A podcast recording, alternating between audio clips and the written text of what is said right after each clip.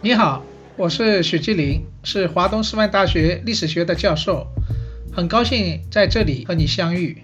过去四十年来啊，我主要做的是中国近代的思想和文化方面的研究。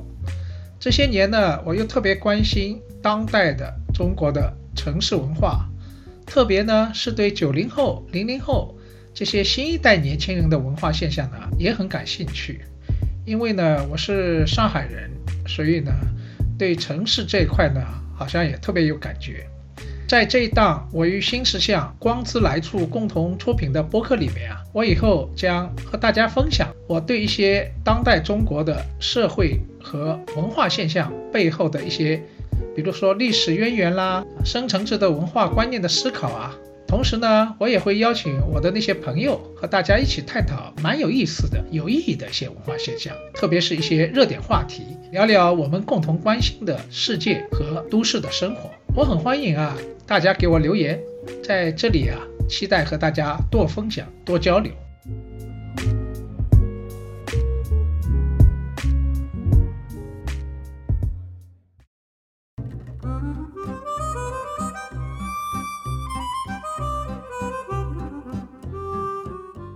今天呢，我要和大家聊一聊北大的数学怪神韦东奕，被称为叫韦神。韦神呢，最近又火了，因为这位韦神啊，帮一个博士六人组解决了一个大问题。这个博士六人组呢，花了四个月，没有解开一个大课题，那个方程式。那个韦神来了，看了一眼，啊，没多少时间就帮他们解决了。而且呢，还死活不要报酬。后来人家没办法，只能给他充了交通卡，哈，公交一卡通，作为回报他。不过，就在我刚刚聊这期话题的时候，韦东奕自己站出来辟谣了这事，又再次上了热搜。可见啊，大家对这位韦神是非常的崇拜。那么这个韦神去年就火过，而且非常火。韦神是北大很有名的一个数学天才，他是山东人。当年在济南的时候，他两次参加国际奥林匹克数学竞赛，两次拿了金牌。然后呢，呃，保送到北大数学系啊，最后读了本科、硕士、博士、博士后，后来留校，现在是北大数学系的助理教授。有一个学期啊，魏东奕呢担任某一个教授的助教，教授就对同学们就介绍那个韦神，他说这是你们这个学期的助教，如果你们有不会的习题啊，可以问我，但是如果我有不懂的呢，我会问助教，如果连助教都不会，那估计是题目一定错了。他之所以红。不仅是因为他是一个数学的天才，而且记者去采访他啊，大家看到哎，这样一个数学天才，竟然是不修边幅，呃，滴了两个馒头哈，一瓶矿泉水啊，非常风流倜傥啊，随随便便的样子，这下在网上就爆火了，就成为一个话题人物。所以韦神这个第二把的火啊。哎，这个话题呢，很值得我们来聊一下。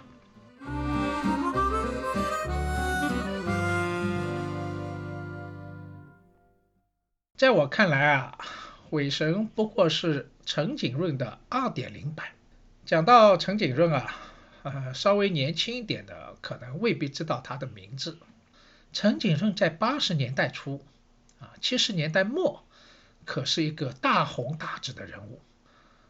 也可以说是家喻户晓，那比今天的韦神要火多了。因为陈景润在文化大革命当中啊，得到毛主席亲自的批示，得到邓小平的亲自的关怀。陈景润是谁呢？陈景润也是一个数学家，是中国科学院数学研究所的研究员，他是厦门大学数学系毕业。毕业以后呢，文革当中就分到北京四中四中也是一个北京非常拔尖的一个中学，去当数学老师。可惜陈景润啊，就像韦生一样，口才不好啊，课上不好，中学校长对他很不满意。后来厦大校长到北京去，觉得这个是一个我们的非常天才的学生啊，既然中学科教不好，又把他要回了厦大，专门做研究。那么陈景润当时要解决一个大问题，这个大问题就叫哥德巴哈猜想。哥德巴赫猜想，这是被称为数学界的一个一直没有解决的皇冠上的珍珠式的问题。那么，这个陈景润先是在厦大，后来又回到北京，在中国科学院数学所做研究。他竟然以一人之力啊，在自己的小房间里面，把这个哥德巴赫猜想啊，解决了一大步，也就是说。他解决到了一加二，啊，到了一加一就完全解决了，但是他已经接近解决，完成了一加二。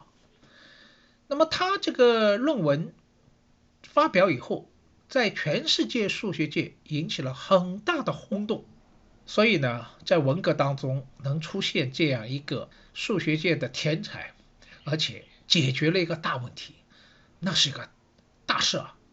所以毛主席就亲自批示，批示完了以后呢，当天晚上，中国科学院院长方毅就走进了陈景润在科学院的宿舍，那吓了一跳啊，那是一个小阁楼啊，这个小阁楼旁边还被一个烟道占据了六分之一啊，这个小阁楼里边竟然连电灯都没有。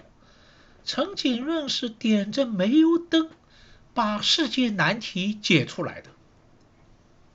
为什么呢？因为当时科学院还被一批工宣队啊，他们说了算。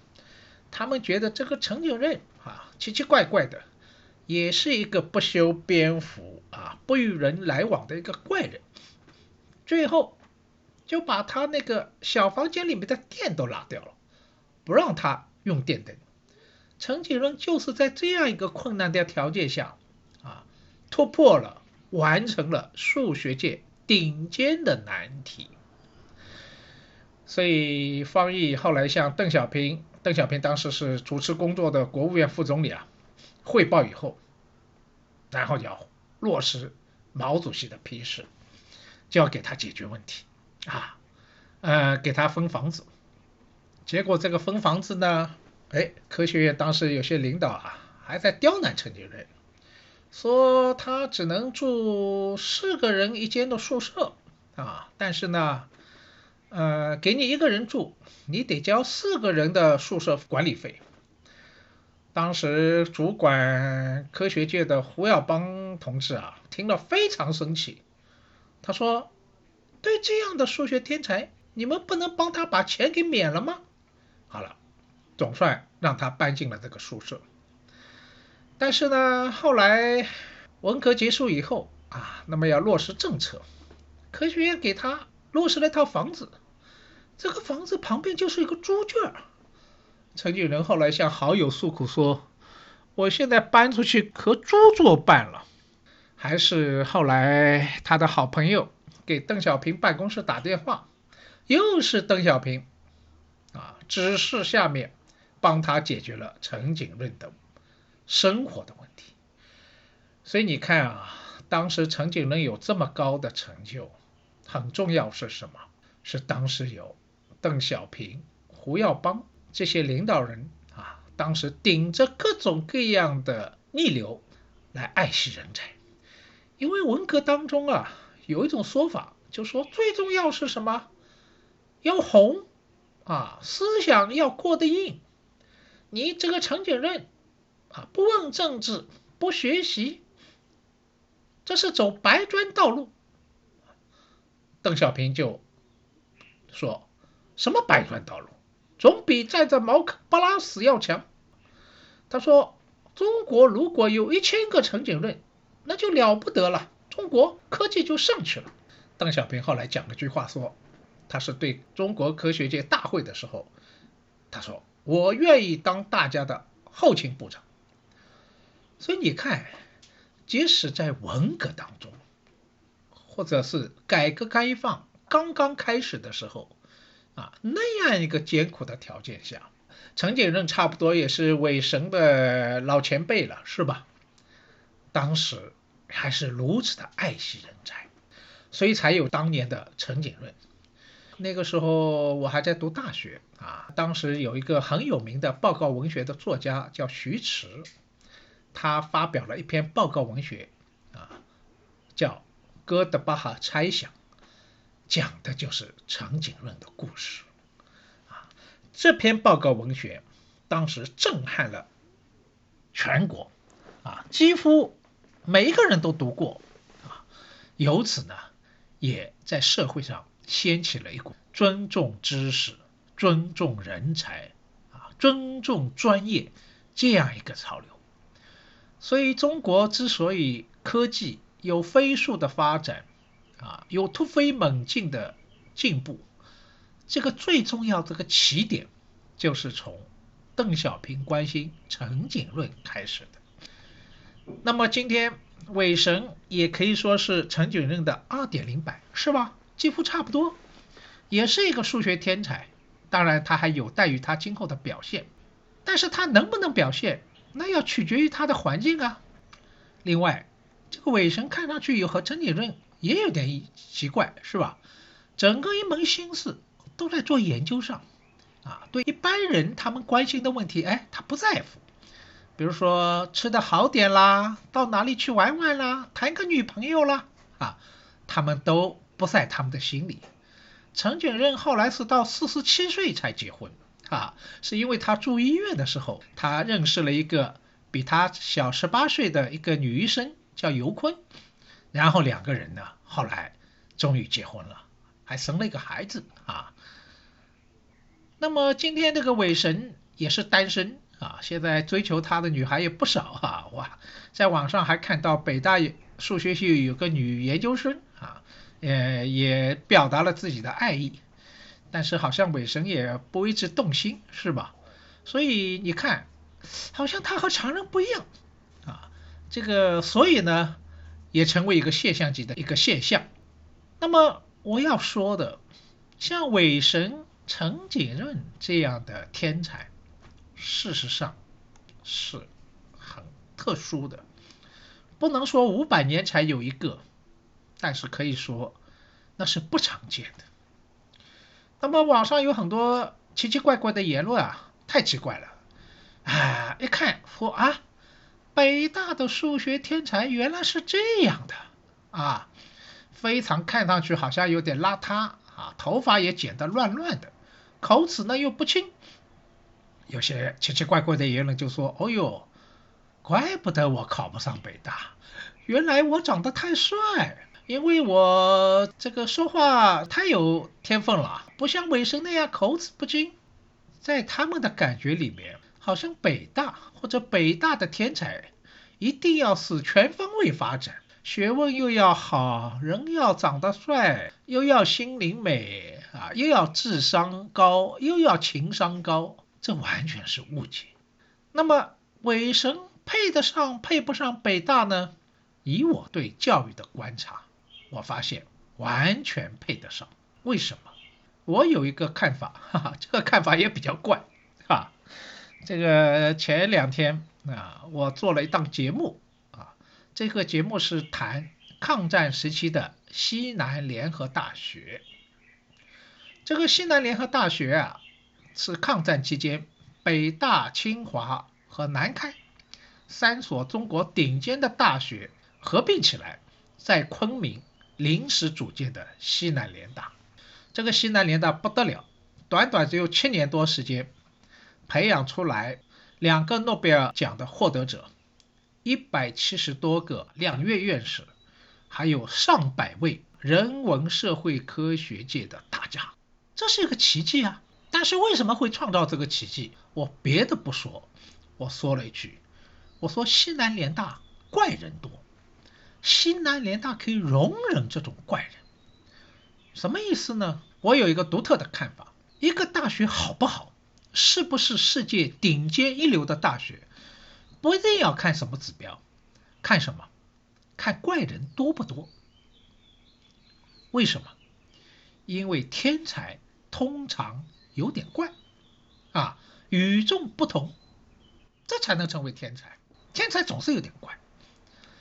那么，一个一流的大学，如果你有更多的啊出类拔萃的性格有点特别的人，能够招到自己的大学里边，或者能够培养出来，那就说明你这个大学是好的。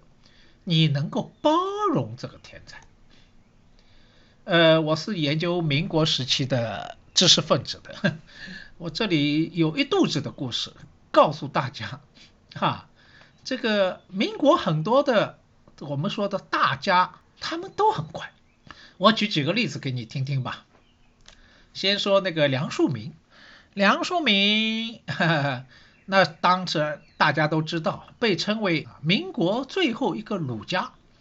梁漱溟当年啊，有一个说法，那当然是一个段子，说当年他考北大没考取，后来一不高兴就直接到北大去当教授了。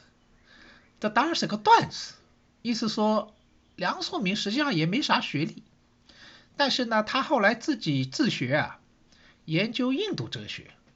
那篇文章呢，发表在当时最有名的《东方》杂志上，被北大校长蔡元培先生看到了，就直接聘梁漱溟到北大当教授。但是你以为梁漱溟是一个智商很高、情商很高的天才吗？不是。梁漱溟后来自己在回忆里面讲，他说：“我小时候很笨，笨到什么程度呢？”到了四岁，啊，自己还不会穿裤子，还得他的妹妹帮助他穿裤子。你看啊，他就与众不同。但是梁漱溟这个小脑瓜子里边有自己奇奇怪怪、很独特的想法，因为他怪，他独特，后来才成为了梁漱溟。这是一个。另外，我再举几个例子。我们都知道，民国女神林徽因，林徽因有一个终身爱的情人，就是金岳霖教授。金岳霖教授是从美国和英国留学回来的，风流倜傥。为了爱林徽因，他一生未娶，终身未婚。金岳霖，你想，林徽因都这么的崇拜他，那是何等的人物？金岳霖。可以说是民国时期最顶尖的哲学家之一。他在本体论、知识论，在逻辑上，也就是哲学的各个领域都有全方位的建树。但是金岳霖也很怪啊，金岳霖后来一个人，他家里养了一只大的斗鸡，哈，大斗鸡，大斗鸡就成为他的宠物，而且这个大斗鸡每天在金岳霖吃饭的时候。大斗鸡可以跳在桌子上，和金岳霖一起吃饭，共享美食。这个很多人看了也觉得很好笑。这也是金岳霖的怪啊，与众不同。我再讲一个另外一个哲学家熊十力。熊十力被称为中国当代新儒家的鼻祖啊，开创性的人物。这个熊十力很狂啊，他觉得他是为中国文化担当天命之人。在西南联大的时候，这个日本飞机经常要来轰炸，然后日本飞机来了，大家师生赶紧躲到防空洞里边，要躲警报。熊司令呢，有一天跑警报，后来看到啊，有一个西南联大的青年教师啊，我也不说他的名字了，后来很有名的一个历史学家，熊司令就大怒，他说：“你跑什么警报？我跑警报，我不是为我个人生命。”我是为中国文化，你跑什么警报？啊，所以熊十力开口就发脾气啊！你看他也很乖啊，然后他每个礼拜都吃只鸡，那个时候条件很艰苦，吃到一只鸡是不容易的。熊十力又讲，我又不是为我自己吃鸡，我是为中国文化啊，传承中国文化的天命。所以你看啊。民国时期这些天才，他们都很怪，那有些人呢还有点狂，这就显得他们与众不同。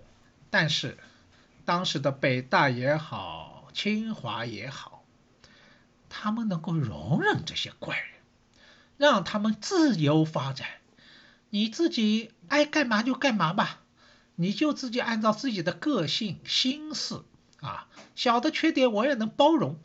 那你自己去发展吧，最后就成就了我刚才说的两个诺贝尔奖获得者，一百七十个院士，啊，上百位人文大家，这样一个让我们今天几乎不敢想象的奇迹。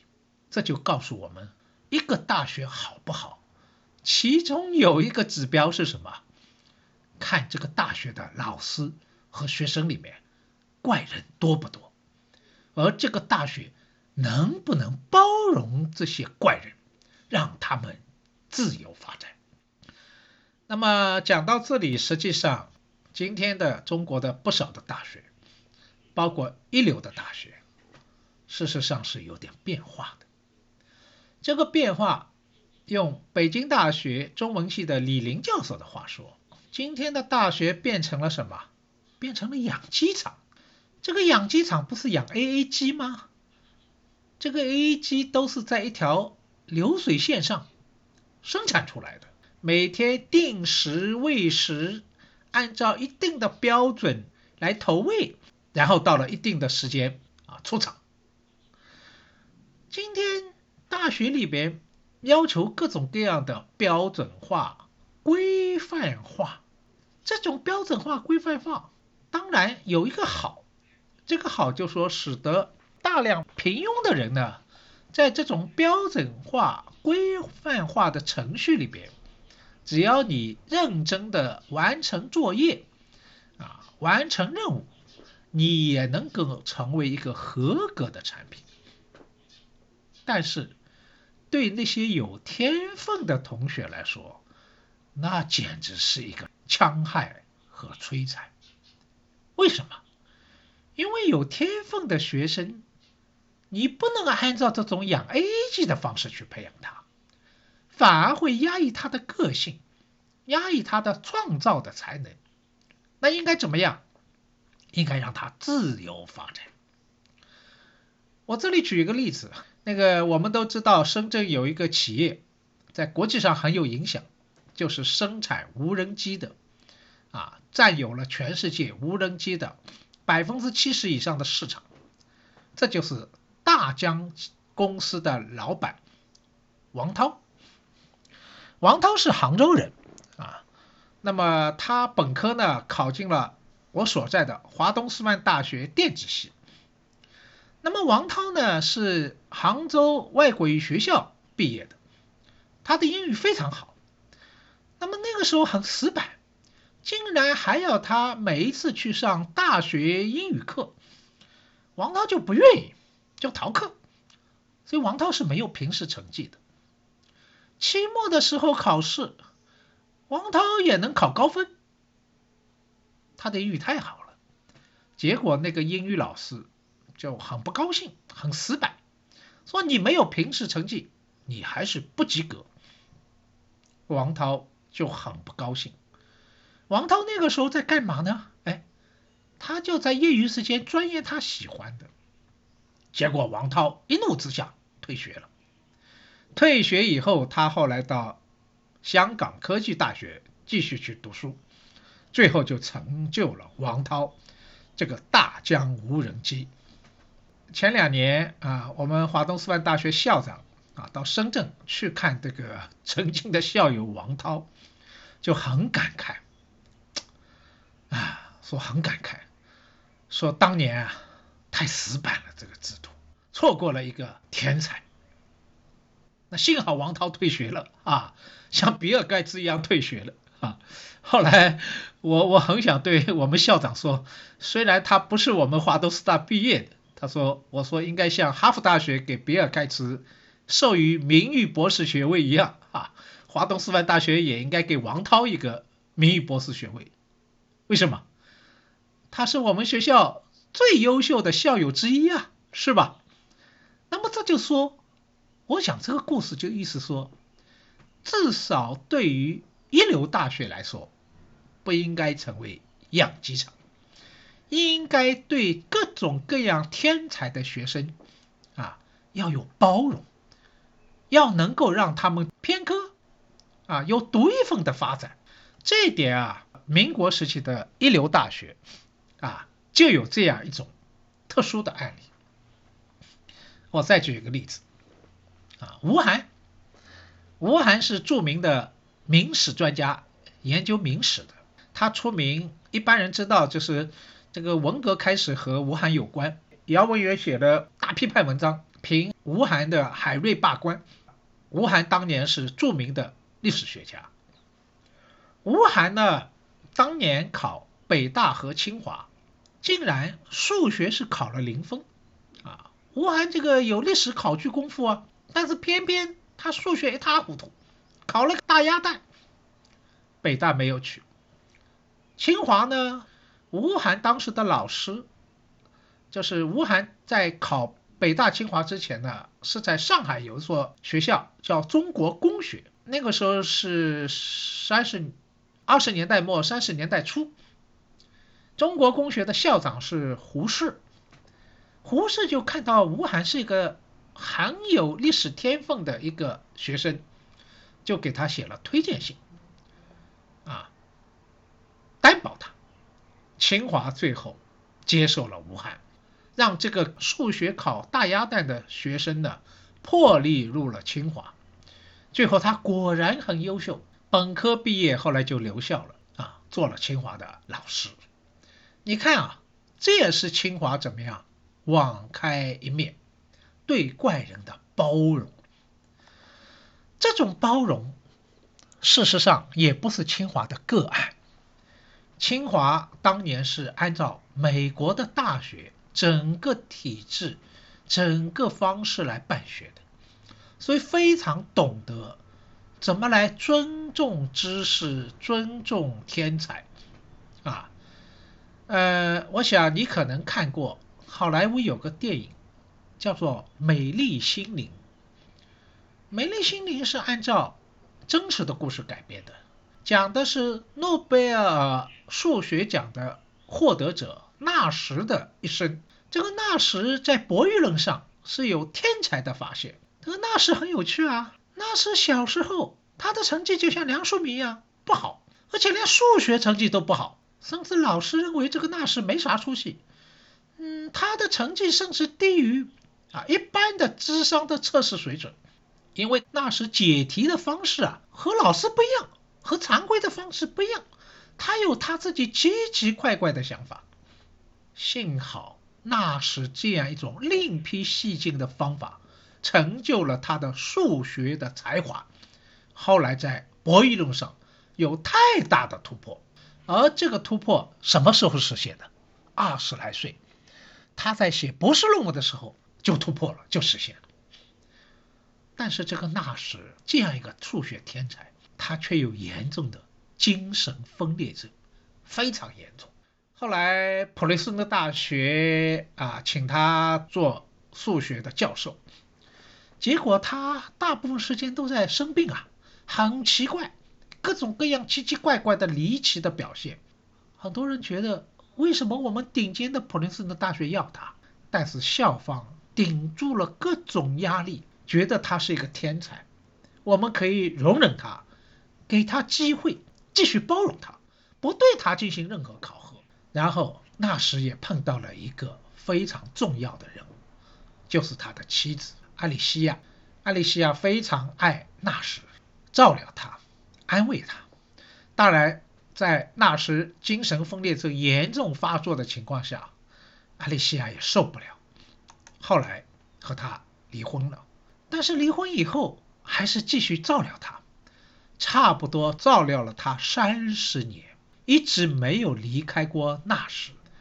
最后纳什就在普林斯顿大学和爱丽西亚的精心关怀之下，最后。他在数学上就继续的发展，一直工作，在一九九四年获得了诺贝尔奖。所以你看这个故事最后说美丽心灵，我想说美丽心灵不仅是指那时有美丽的心灵，更是他的妻子艾里西亚和普林斯顿大学有美丽的心灵。所以这里我讲这些实际上是想说什么？最重要对那些天才，无论是学生，还是老师，还是学者，最重要的是包容，让他有一个。按照自己的个性自由发展的空间和时间，但是今天却处于一个网络时代。网络时代有个什么特点啊？造神与毁神。中国是一个没有宗教的一个国家，往往会形成什么？偶像崇拜，会对一个人间的凡人产生某种崇拜，经常在那里造神。那么特别是网络时代以后。互联网时代，几乎每时每刻都在造神，伪神也是被这样造出来的，是吧？他本来就是一个我们说一个平平常常的一个北大的青年教师，结果由于他一个比较特殊的，既是天才又是怪人，结果在网上一一下子成为一个现象级的这样一个网红啊，各种各样造神都起来了。但是，一旦被造神被捧杀以后，接下来会产生一个同时的现象，是什么？毁神，一边是捧杀，另外一边又是骂杀，把你捧上了天，同时又把你贬到了九层地狱之下。过去啊，中国的田径天才刘翔遭遇过这样的命运。前不久。冬奥会的天才运动员谷爱凌也遭遇了同时的命运，甚至前几年也在网络上非常走红的大衣哥、拉面哥也有同样的命运，是吧？一下子在网上走红了，成为网红。哎呀，太多的人要去蹭流量，包围他，结果大衣哥、拉面哥啊都没法做自己的事了。他们只心里唯一的期待是什么？早点让我平回归平常人的生活吧。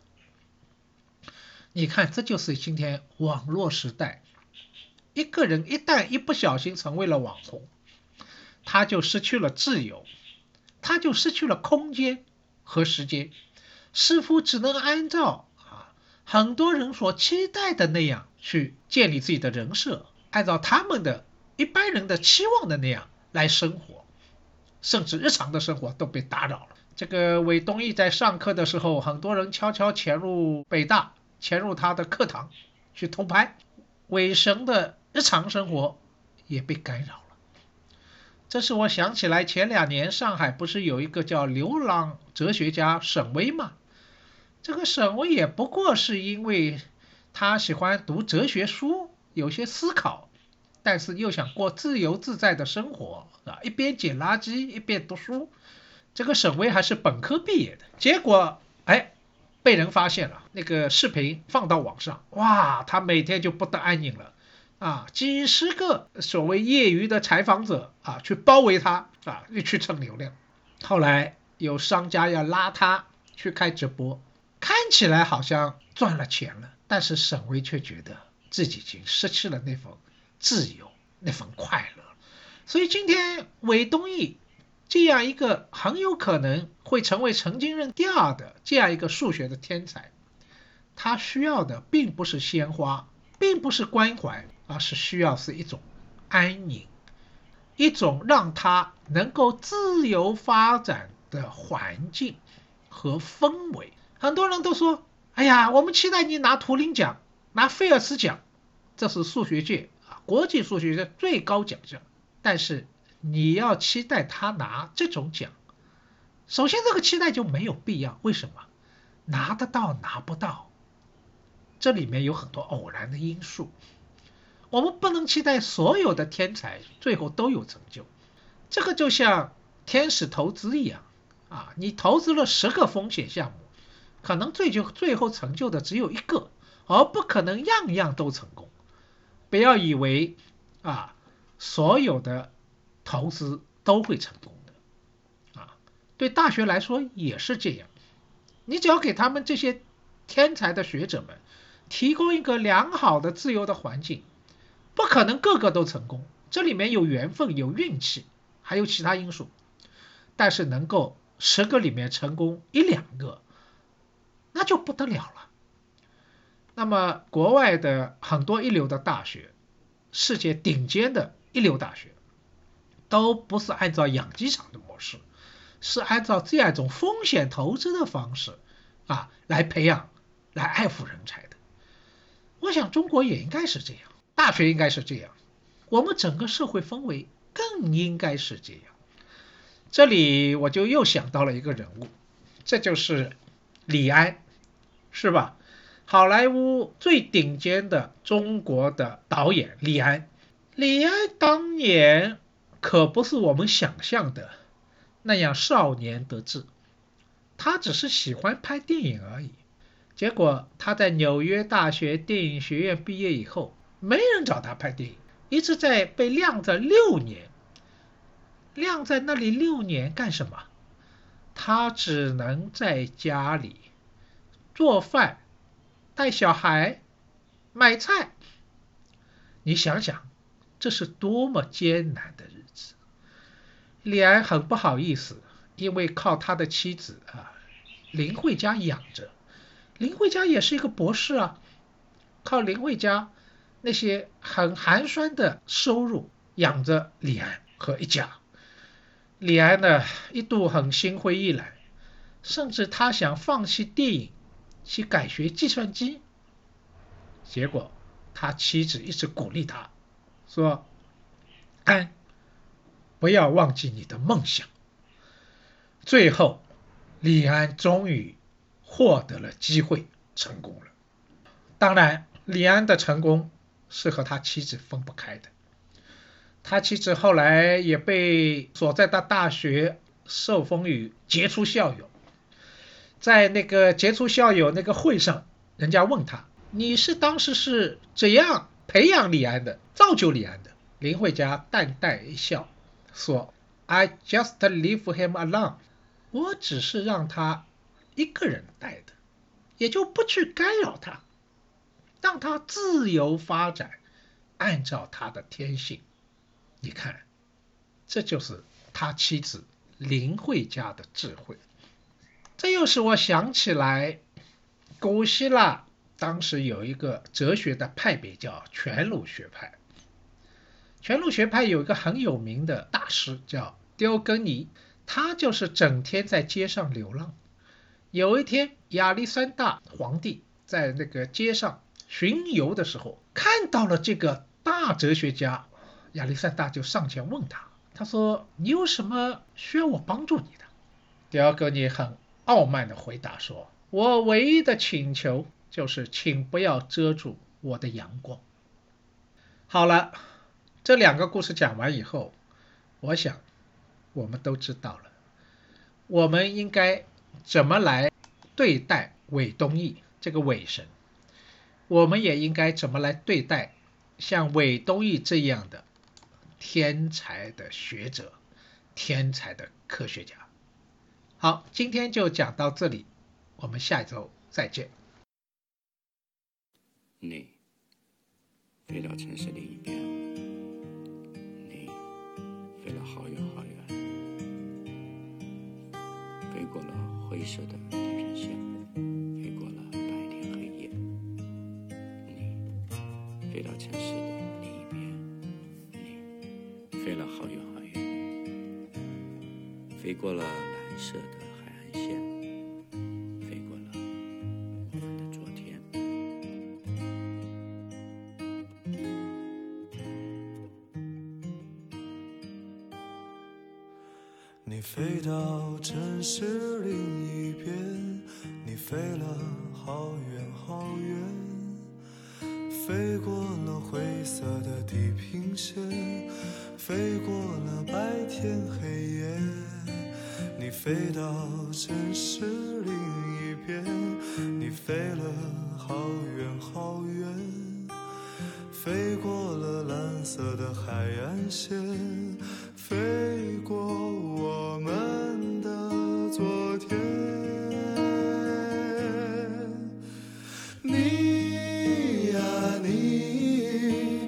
自在如风的少年，飞在天地间，比梦还遥远。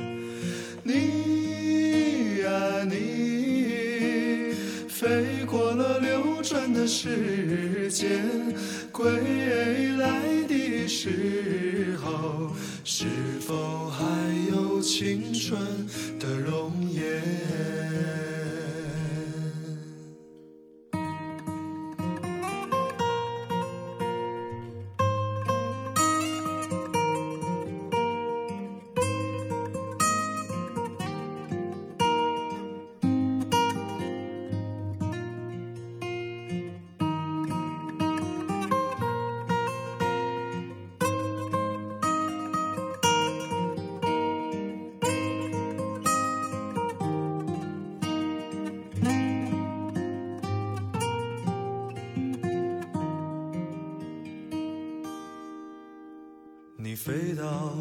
是另一边，你飞了好远好远，飞过了灰色的地平线，飞过了白天黑夜。